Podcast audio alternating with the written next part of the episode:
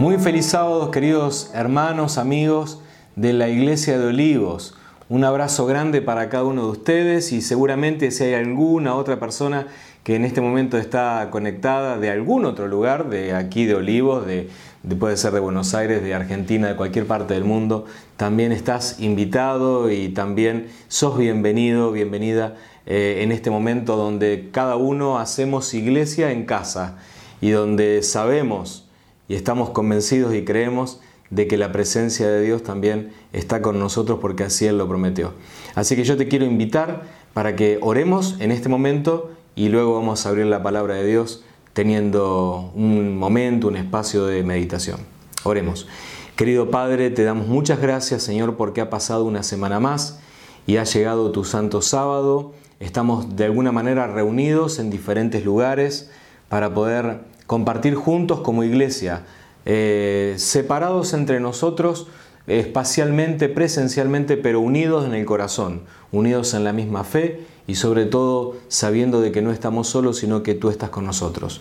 Bendícenos aquí en este momento al abrir tu palabra y acompáñanos a todos, prepara nuestro corazón para que este mensaje de tu palabra no sea solamente el de este ser humano, el de este siervo, sino que, que sea tu mensaje para nosotros, para toda tu iglesia. Te lo pedimos en el nombre de Jesús. Amén. Así que muchas gracias por estar conectados. Si de alguna manera querés expresar eh, algún pensamiento, alguna idea, eh, un amén puede ser, un feliz sábado, puedes escribirlo ahí en, el chat en este momento donde de alguna manera interactuamos. En la iglesia a veces tenemos que estar calladitos, podemos decir amén, por supuesto, pero aquí podemos expresar incluso algún pensamiento, este, alguna idea, así que eh, bienvenido si lo puedes hacer. Eh, estamos pasando momentos muy especiales de la historia de Argentina, de la iglesia, de este planeta por supuesto, de alguna manera son momentos de, pandemia, eh, de alguna manera espiritual también, porque podemos decir que la iglesia está abierta en casa, el templo está cerrado, pero de alguna manera eso también nos afecta, porque la pandemia ha cambiado de todo, ¿no? ha cambiado las prácticas laborales, las prácticas religiosas también, por supuesto, esto que, estamos viviendo ahora, que antes no, no nos ocurría, las prácticas sociales, las cuestiones higiénicas. De alguna manera, en, un año y medio, en 15 meses que llevamos, eh, muchas cosas han cambiado. Y algunas para bien, ¿no? Este, se han acelerado algunos procesos interesantes, pero también puede ser que algunas no tan bien. Y en lo que respecta puntualmente a lo espiritual, eh, ¿cómo estás? ¿Cómo, cómo estás pasando espiritualmente este momento? Más allá de que nos extrañamos, de que extrañamos reunirnos, abrazarnos, congregarnos, pero, pero ¿cómo está tu relación con Dios? Incluso podemos decir también tu relación con, la iglesia, con el resto de los hermanos, que bueno, no nos podemos ver, pero estamos totalmente incomunicados entre nosotros o todavía podemos eh, mantener eh, alguna clase de, bueno, de comunicación, por ejemplo, a través de la escuela sabática. Qué lindo que tenemos esta oportunidad, eh, que podemos hacerlo incluso por Zoom. podemos reflexionar en algunos textos de la palabra de Dios que nos hablan de, de iglesia, ¿no es cierto?, en este momento tan especial que vivimos, qué tipo de, podemos decir la palabra compromiso, de compromiso con Dios especialmente, ¿no es cierto?, estamos, estamos atravesando. Eh, yo recuerdo que cuando era, cuando era chico, eh, puedo decir ahí, eh, tendría unos 10 años, que conocí la iglesia adventista y recuerdo que la persona que me compartió el, Evangelio era una persona que yo la, recuerdo como, como una persona muy comprometida, espiritual, una persona que contagiaba espiritualidad. Un poco más adelante llegó el pastor, el pastor eh, José Córdoba, que venía a darme los estudios bíblicos eh, a casa y para mí era, era un impacto también verlo a él, ver cómo manejaba la Biblia, cómo nos explicaba con paciencia, con, con amor, con cariño la palabra de Dios. Y uno esperaba ese momento para, para estudiar la fe de Jesús, para abrir la Biblia, para descubrir y ahí, bueno, era todo un descubrimiento de, tantas doctrinas, tanta luz, tanta enseñanza de la palabra de Dios, pero eh, de alguna manera ese impacto de lo, de lo espiritual, de su, de su, vivencia que era contagiosa en su espiritualidad y cuando hablaba de Dios, eh, impactaron tanto en mí que eh, yo empecé a sentir allí el llamado de Dios para ser un pastor como este pastor José Córdoba que también este, me estaba pastoreando a mí. Eh, así que siempre el compromiso cristiano de alguna manera genera en otro, genera también mm, un, impacto positivo. Y bueno, podemos decir que hay varios niveles de compromiso. ¿sí? Está, digamos, en el nivel básico, en el, en el nivel 1, casi diríamos el nivel de ningún compromiso, Está el de las personas que ni oyen la palabra de Dios, ¿no es cierto? Ni, quieren escuchar nada. Solamente, eh, sí, en momentos y en ocasiones eh, es un compromiso de panes y peces, ¿no? Como dice la, palabra de Dios, cuando, cuando solamente buscan o buscamos a Dios en algunos momentos, eh, cuando necesitamos de Dios. Y después rápidamente nos olvidamos compromiso cero, ¿no? Este, ningún compromiso, un compromiso de interés, este, nada más. Podemos decir que, hay un, segundo nivel de compromiso este, que podemos llamarlo el, nivel, el nivel multitud. ¿no? Con, dice la Biblia que Jesús lo seguían multitudes. En, en, algunos momentos eh, se juntaban muchas personas para escuchar la palabra de Dios. Jesús les hablaba les hablaba a multitudes en varios de los sermones que encontramos en los evangelios, pero la gente solo oía, solo lo escuchaba, más allá de los panes y los peces, ¿no? Algunos también escuchaban la palabra de Dios, pero no estaban dispuestos a ir más allá. Podría ser el caso del joven rico, por ejemplo, ¿no? Que estuvo dispuesto a escuchar, que quería, pero que no quería llegar al nivel 3 de compromiso. El nivel 3 de compromiso es el que oye y el que hace. En la palabra de Dios podemos eh, ilustrarlo, o Jesús lo ilustró, eh, con el hombre insensato, el que construyó su casa en la arena, el otro que construyó su casa en la roca. Jesús mismo dice que el hombre prudente, aquel que edifica su vida, su casa, sobre la roca que es Jesús, es aquel que oye y guarda el que escucha y hace. Nivel 3, nivel máximo de compromiso, nivel del, hombre prudente. Y es el mismo que menciona Apocalipsis 1, cuando dice, bienaventurado todo aquel que, oye, este, pero también el que guarda los mandamientos, las palabras que están escritas eh, en este libro. Y ese es el nivel máximo de compromiso. Y podemos decir también que en el Nuevo Testamento encontramos este nivel de compromiso en muchas personas, muchos discípulos, muchas personas que fueron apareciendo. Tengo, estoy tentado de mencionar varios, por ejemplo, Dorcas, ¿no? un nivel de compromiso 3. Vivía una vida para los demás, para el prójimo. Podemos hablar de los apóstoles, pero también, también se revela en las iglesias. Por ejemplo, este nivel, nivel 3 de compromiso, nivel máximo, es el que aparece en la iglesia de Jerusalén, de la cual hemos hablado, escuchado y predicado muchas veces. Cuando encontramos ahí donde dice que en Hechos 2 tenían todas las cosas en común, compartían el pan, compartían la vida y, las personas se añadían cada día a la iglesia, todos aquellos que iban a ser salvos. O una iglesia que explotaba por un compromiso cristiano contagioso, que realmente otras personas querían ser parte y querían venir a, ser parte de esa comunidad de fe. Pero esa iglesia ya la hemos visto muchas veces, hemos escuchado muchas veces de esa iglesia, así que eh, yo te propongo que leamos tres pasajes, tres pasajes breves acerca de otras tres iglesias, como es en primer lugar, la iglesia de Tesalónica. Eh, leemos y conocemos de la iglesia de Tesalónica porque Pablo fue uno de los, de los fundadores de, esa iglesia y él le escribe dos cartas. O sea que tenemos mucha información acerca de esa iglesia. Y hay algún pasaje, miren, si, si ustedes tienen la amabilidad en este momento de buscar ahí en, en su casa, ahí si estás en el sillón, sentado en la cocina, en algún lugar, eh, podés abrir tu Biblia, tu celular y te invito a que leas conmigo. Y si no, yo voy a estar leyendo aquí también. Pero está mejor cuando uno puede leerlo de, su propia Biblia porque no solo escucha, sino que también lo está leyendo y va a quedar mucho más el mensaje. Mira lo que dice.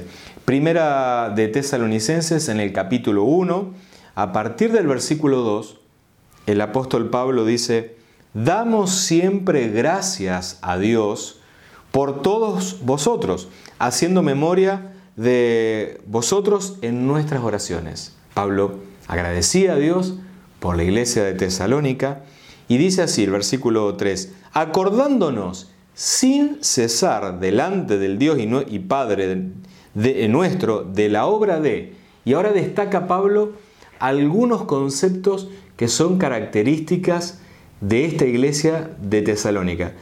Cuando decimos de la iglesia, por ahí nos referimos o pensamos en una institución, en un templo, pero no, estas eran características de los hermanos que se contagian. Cada iglesia tiene, tiene ciertas características que uno no la ve solo en una persona, la ve en varias personas. Están las iglesias amigables, las iglesias simpáticas, las iglesias fervorosas, las iglesias más tranquilas, un poquito más, este, bueno, más ceremoniales quizás. Son características que comparten eh, porque hacen a un grupo de personas, ¿no? Y, las características de Tesalónica eran estas. Él las describe en el versículo 3 donde dice, eh, la obra de vuestra fe, el trabajo de vuestro amor y vuestra constancia en la esperanza de nuestro Señor Jesucristo. Una iglesia adventista. La iglesia de Tesalónica es una iglesia adventista porque tiene fe, trabajo de amor o motivado por el amor y también dice constancia, perseverancia. ¿En qué? Bueno, en la esperanza, en la esperanza de Jesús, en la segunda venida de Jesucristo. Es la esperanza que tenemos todos. Fe, esperanza y amor. Las tres características que, menciona y destaca Pablo ahí también en, en 1 Corintios 13 eran las características de la iglesia de Tesalónica. Qué lindo, qué maravilloso. Quisiera que mi iglesia mi iglesia en todo el mundo, ¿no es cierto?, tenga esas características. Quisiera que, que nuestra iglesia ahí en Olivos tuviera estas características. No digo que no las tenga, pero qué lindo que cada iglesia pueda copiar a los tesalonicenses. Fe, amor y también paciencia y perseverancia en la esperanza de Cristo Jesús. Una iglesia adventista. Además, dice el versículo 6, y vosotros vinisteis a ser imitadores de nosotros y del Señor, recibiendo la palabra por medio de gran tribulación. Y ahí quiero hago un alto aquí. No es que los cristianos del Nuevo Testamento no tenían problemas, yo diría que tenían no solo los mismos problemas que nosotros, incluso más todavía, porque eran perseguidos, tenían tribulaciones porque no podían ejercer su libertad religiosa, como podemos hacerlo nosotros hoy. Nadie nos persigue por, por ser creyentes, este, ni, por ser cristianos, pero tenían gran tribulación.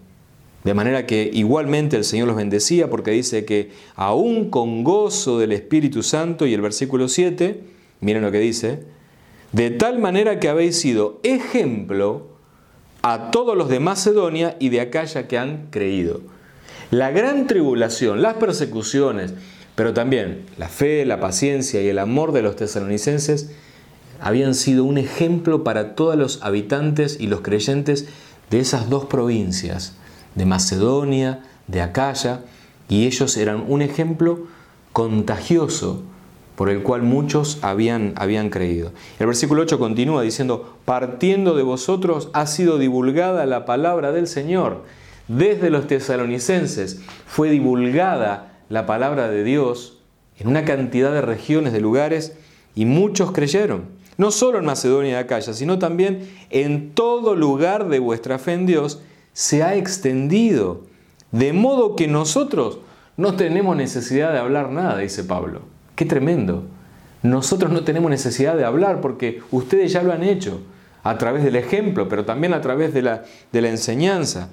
Y dice también incluso más en el versículo 9, porque ellos mismos cuentan de nosotros la manera en que nos recibisteis y cómo os convertisteis de los ídolos a Dios para servir al Dios verdadero. Habían sido paganos, habían sido idólatras, sin embargo ahora se habían convertido al Dios verdadero. Queridos hermanos, queridos amigos, nos hemos convertido de nuestros ídolos a Dios, hemos abandonado nuestros ídolos, ya dejaste tus ídolos. ¿Cuál es tu ídolo? ¿Cuál es, forma parte de tu corazón y de tu vida algo que todavía no le hayas entregado por completo a Dios? Los tesalonicenses le habían entregado todo a Dios, de manera que habían abandonado su antigua vida de pecado, de ídolos, de idolatría y ahora estaban convertidos, dice el versículo 9. Estoy leyendo, si alguno se conecta ahora, Primera de Tesalonicenses capítulo 1 y ahora voy a leer el versículo 10, porque una última característica, que ya la mencionamos, era de que ellos eran adventistas, porque esperaban. Dice el versículo 10, y esperar de los cielos a su Hijo, el cual resucitó de los muertos, a Jesús, quien nos libra de la ira venidera. Amén, alabado sea Dios. Ellos esperaban, eran adventistas, esperaban a Jesucristo desde el cielo. ¿Cómo está tu fe adventista? ¿Seguís esperando o estás perdiendo la fe o estás desanimado? ¿Estás quizás eh, desanimado por la tardanza, por la demora de Jesús de que no viene. No pierdas la fe, no pierdas la paciencia, no pierdas la esperanza de la venida de Jesús. Cristo viene. Y eso es lo que nos hace una iglesia de Tesalónica, no una iglesia eh, adventista. Pero eh, si ustedes me permiten, sigamos al segundo ejemplo de los tres que quiero mencionarles. El otro ejemplo es el de la iglesia de Éfeso. La iglesia de Éfeso era una iglesia adventista como la de Tesalónica, madura, porque incluso eh, se hablan de algunas características similares de los, de los eh, efesios. Miren, también una iglesia que Pablo había sido fundador, fue la iglesia que más tiempo pasó Pablo en ese lugar, estuvo varios años en la iglesia de Éfeso y, y bueno, le escribe una carta maravillosa. De esa carta, de la carta a los Efesios, si ustedes pueden buscar ahí en su Biblia, capítulo 1, entre el a partir del versículo 15, el apóstol dice, por esta causa también yo, habiendo oído de vuestra fe en el Señor Jesús y de vuestro amor para con todos los santos, no ceso de dar gracias por vosotros, haciendo memoria de vosotros en mis oraciones. Y nuevamente aparece la fe y el amor. Pablo había estado en esa iglesia, había trabajado varios años allí como pastor de la iglesia de Éfeso y desde ahí a toda la zona, pero una vez que se había ido, seguía orando por los efesios. Y no solo que seguía orando, agradecía a Dios, porque todavía los informes que le llegaban de la iglesia de Éfeso era que era una iglesia que permanecía en la fe, permanecía en el amor de Dios que habían aprendido del apóstol cuando les había predicado. Y un poquito más eh, adelante en la Biblia, uno tiene otra referencia de cómo era la iglesia de Éfeso. Podríamos seguir leyendo varias más aquí porque hay varias cosas interesantes, pero cuando llegamos al libro de Apocalipsis, en el capítulo 2, hay otro informe que da Jesús de una iglesia de Éfeso madura. Ya habían pasado varios años de que Pablo había estado ahí eh, aproximadamente habían pasado más de 60 años de que Pablo había fundado la iglesia de Éfeso.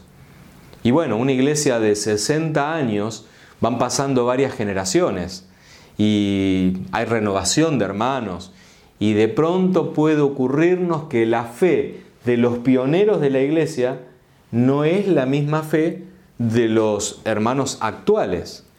Y parece que los hermanos actuales de fin del primer siglo, cuando se escribe el libro de Apocalipsis, habían perdido un poquito la fe. Ya no estaban con ese mismo amor, porque ustedes conocen aquel pasaje que voy a leer ahora en Apocalipsis capítulo 3, a partir del, del versículo 1, del versículo 2, voy a leer, dice, Jesús dice, Éfeso, hermanos de la iglesia de Éfeso, yo conozco sus obras, yo conozco tus obras, sí, este, y tu arduo trabajo y tu paciencia, y que no puedes soportar a los malos, y has probado a los que dicen ser apóstoles y no lo son, y los has hallado mentirosos. Pero también dice Jesús de la iglesia de Éfeso, y has sufrido, y has tenido paciencia, y has trabajado arduamente por amor de mi nombre, y no has desmayado. Qué características hermosas, mis queridos hermanos. Yo quisiera que, que estas características estén presentes en todas las iglesias. En la iglesia de Olivos, particularmente, en todas las iglesias adventistas. Iglesias que de pronto ya han sido fundadas hace muchos años, han pasado varias décadas, pero que no han perdido todavía ese, eh, ese cariño, esa fe, esa paciencia, perseverancia, ese trabajo arduo que menciona el Señor acá. Eran hermanos que trabajaban arduamente por el Evangelio. Una iglesia perseguida, recordemos, la iglesia del primer siglo es una iglesia perseguida por, el imperio romano, incluso por, los judíos también. Eh, sin embargo, dice eh, el libro de Apocalipsis y Jesús mismo termina su mensaje, dice, pero tengo contra ti, la parte triste, ¿no? Tengo contra ti que has dejado tu primer amor. Los años fueron pasando, las generaciones fueron pasando y ya no tenían el primer amor de la iglesia madre, de los pioneros. Sí, eh, durante tantos años el Señor miraba colectivamente a la iglesia y era una iglesia de fe, de paciencia, de trabajo arduo, de persecución, pero en las últimas generaciones era una iglesia donde estaba decayendo el compromiso, el compromiso cristiano, y se estaba perdiendo el primer amor, como, como a menudo les ocurre a muchas parejas, donde al principio, durante el momento del enamoramiento, del noviazgo, los primeros años de matrimonio, todo marcha bien pero cuando vienen los problemas, cuando pasan los años, se va enfriando eh, el amor, la pasión original, y entonces se pierde el primer amor y comienza el distanciamiento de la pareja. Y querido amigo, querida amiga, ojalá que, que nunca en tu fe, en tu relación, en tu compromiso con Cristo, se pierda ese primer amor, ese enamoramiento del Señor que hemos sentido todos aquellos que en algún momento hemos sido bautizados, hemos recibido a Cristo en nuestro corazón y hemos descubierto lo que significa, lo maravilloso que significa no vivir solos, sino decir como Pablo, Cristo vive en mí. Pero puede ocurrirnos a veces. Y ese es el problema que podemos llegar a estar teniendo quizás en este momento de pandemia. Que el primer amor se esté perdiendo, se esté poniendo tibio y ojalá no se esté enfriando. Pero si esa fuera nuestra realidad, y este es el momento, este es el momento para decirle al Señor, renueva mi primer amor. No quiero ser la iglesia de Éfeso de varias generaciones, quiero ser la iglesia de Éfeso ferviente, la iglesia, la iglesia que de corazón seguía al Señor con fe, con paciencia, con amor, con trabajo, con perseverancia. Pero querido hermano, yo te quiero proponer ir al último ejemplo. El último ejemplo de iglesia, eh, de iglesia comprometida. Hablamos de la primera, la iglesia de Tesalónica. La segunda, la iglesia de Éfeso. Y la tercera, el, el nivel de iglesia comprometida, yo pondría iglesia adventista del tiempo del fin. La de Tesalónica era una iglesia adventista, la de Éfeso era una iglesia adventista madura, pero la de, perdón, la de Antioquía es una iglesia adventista del tiempo final. Y leamos, leamos un par de pasajes. Te invito a que busques en Hechos capítulo 11. Eh, si buscas Hechos capítulo 11, versículo 19, nos presenta aquí nuevamente persecución, porque la iglesia del Nuevo Testamento era una iglesia perseguida. Y dice, ahora bien, los que habían sido esparcidos a causa de la persecución que hubo con motivo de Esteban, pasaron hasta Fenicia, Chipre, y Antioquía, no hablando la palabra a nadie, solo los judíos, pero había entre ellos unos varones de Chipre y de Sirene, los cuales cuando entraron en Antioquía, recuerden, Antioquía era la capital de Siria en aquella, en aquella época, no era Damasco, era Antioquía una, una ciudad cosmopolita, una ciudad intelectual de mucha riqueza, una gran ciudad.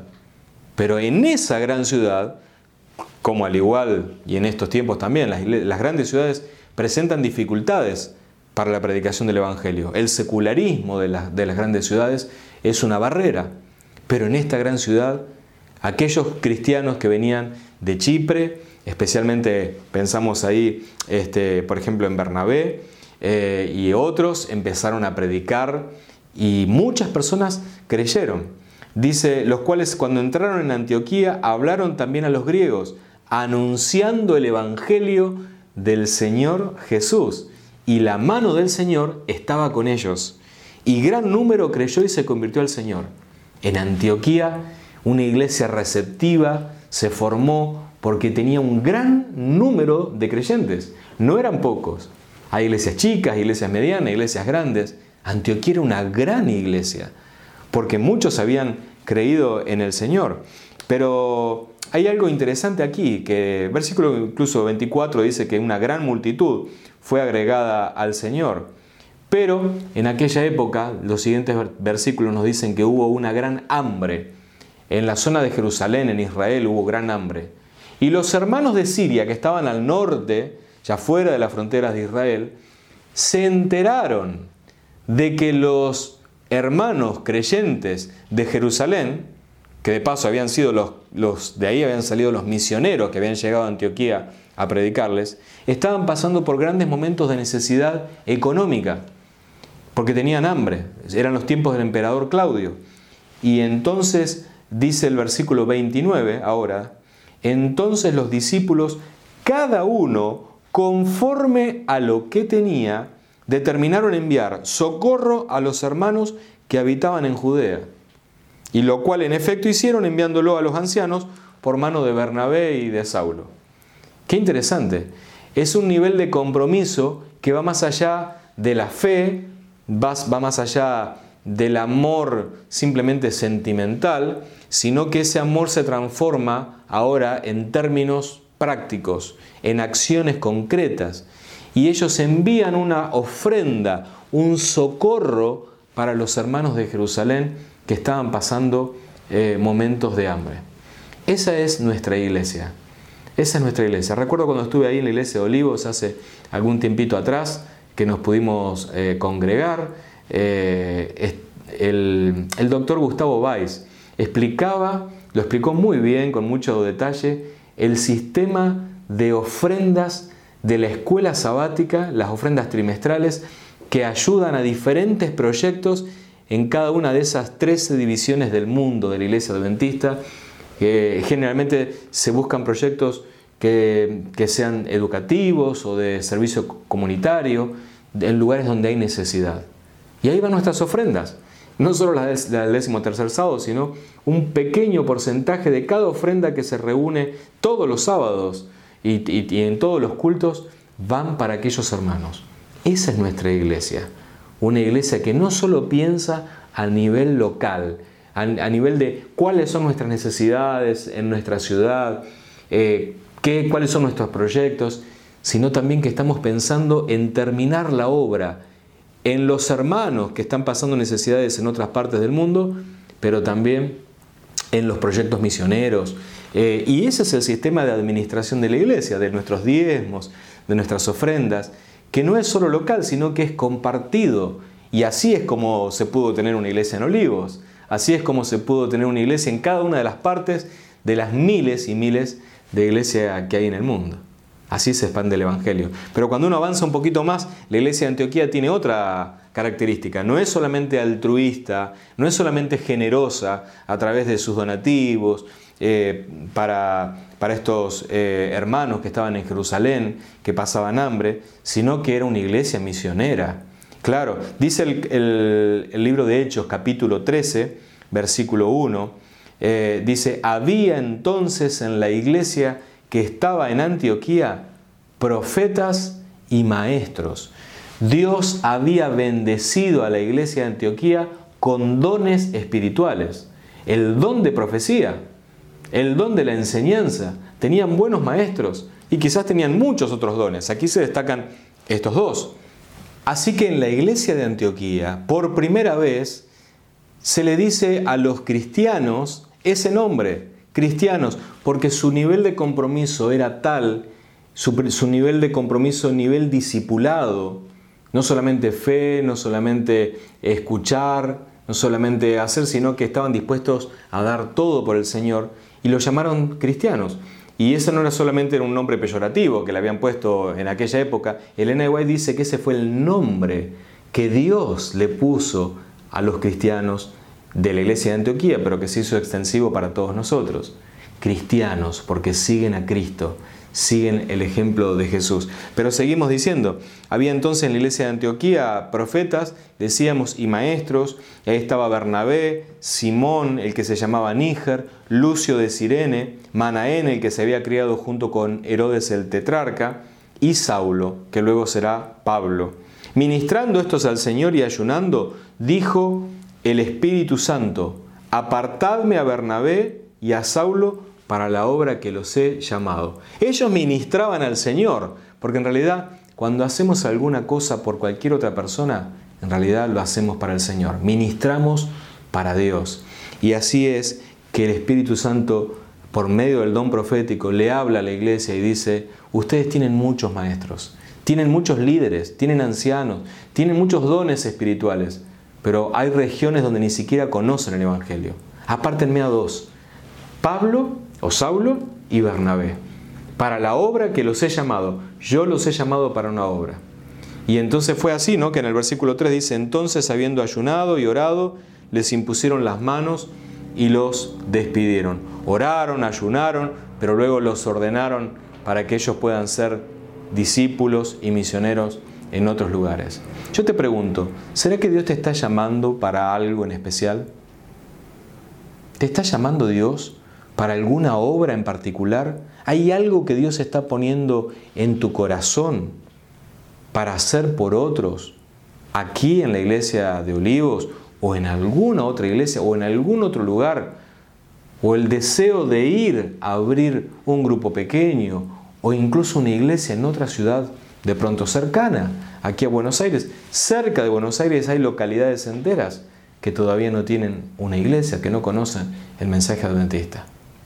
Mi querido hermano, el Señor nos está llamando en este último tiempo a tener un nivel de compromiso 3. No solo aquellos que están por los panes y los peces en las necesidades, no solo aquellos que solamente escuchan la doctrina, sino aquellos que escuchan, que hacen y que han llegado a ser, sí como la iglesia adventista, como la iglesia de Tesalónica, con fe, con amor, esperando la venida de Jesús. Pero también una iglesia como la de Éfeso, que esperaba y, a pesar de las tribulaciones de los, y de las persecuciones, continuaba predicando. Y aunque en último tiempo perdió un poco su primer amor, pero Dios le dijo, arrepiéntete y vuelve a tu primer amor. Podría ser esa nuestra realidad, que quizás Dios te está diciendo hoy, tenés que volver a tu primer amor, de donde, de donde saliste antes, en el sentido de alguna vez, en algún momento de tu vida, estuviste bien unido al Señor. Y si nuestra relación se ha quebrado un poco con Dios, o la pandemia ha afectado, es el momento de volver a tener el primer amor con el Señor. ¿Y por qué no tener el nivel de compromiso 3, el nivel de la iglesia de Antioquía? una iglesia que era generosa con sus donativos, con sus recursos financieros, pero también era tan generosa que los propios dones espirituales, las propias personas que formaban parte de esa iglesia, estaban dispuestas a ir a otros lugares para ampliar el mensaje. Mi querido hermano, querida hermana, te quiero invitar en el nombre del Señor a que adoptemos este mismo espíritu de los hermanos de Antioquía. El mismo espíritu que tuvo aquel gran misionero al África, David Livingstone, que no solamente fue un explorador, un geógrafo, un médico que hizo tanto bien en, aquellos, eh, en aquel continente africano, eh, contrario a las ideas de la esclavitud, un abolicionista, pero que vivió, vivió Incluso murió arrodillado en su cama orando al Señor y entregó su vida, como tantos otros misioneros, por el mensaje del Evangelio. Y el, cuerpo de David Livingstone eh, hoy en día se encuentra en la abadía de Westminster, pero su corazón quedó en África. Los nativos enviaron el cuerpo a Inglaterra, pero ellos decían, su corazón quedó en África junto a nosotros. Nuestro corazón, ¿dónde está? Tu corazón está cerca de Dios, pero también cerca de aquellos que necesitan, cerca de la misión. Está comprometido tu corazón con el mensaje adventista de la pronta venida de Jesús y de hacer todo lo que esté de nuestra parte también para poder vivir de esta manera. Ojalá que sí. Yo te invito a que en este momento inclinemos el rostro, cerremos los ojos y podamos tener una palabra de oración. Querido Dios y Padre que estás en el cielo, en este momento te damos gracias, Señor, por tu palabra, porque nuevamente nos invitas a tener un nivel de compromiso, de discipulado contigo. Bendícenos, acompaña a la iglesia de Olivos en este momento especial que vivimos, acompaña a tu iglesia mundial. Y Señor, ayúdanos a ser una iglesia que persevere en la fe, que persevere en el amor, en la esperanza y la paciencia en tu venida, pero mientras tanto, ayúdanos a hacer todo lo que esté de nuestra parte para poder compartir con otras personas, que sea un amor práctico con los que necesitan y, también con un corazón misionero para llevar el Evangelio, con un corazón totalmente involucrado y comprometido en tu obra. Padre, acompáñanos en este santo día sábado.